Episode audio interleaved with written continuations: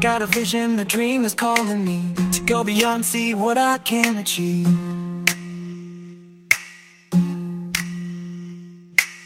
I wanna make a mark, leave a legacy. In 2024, this is where I'll be.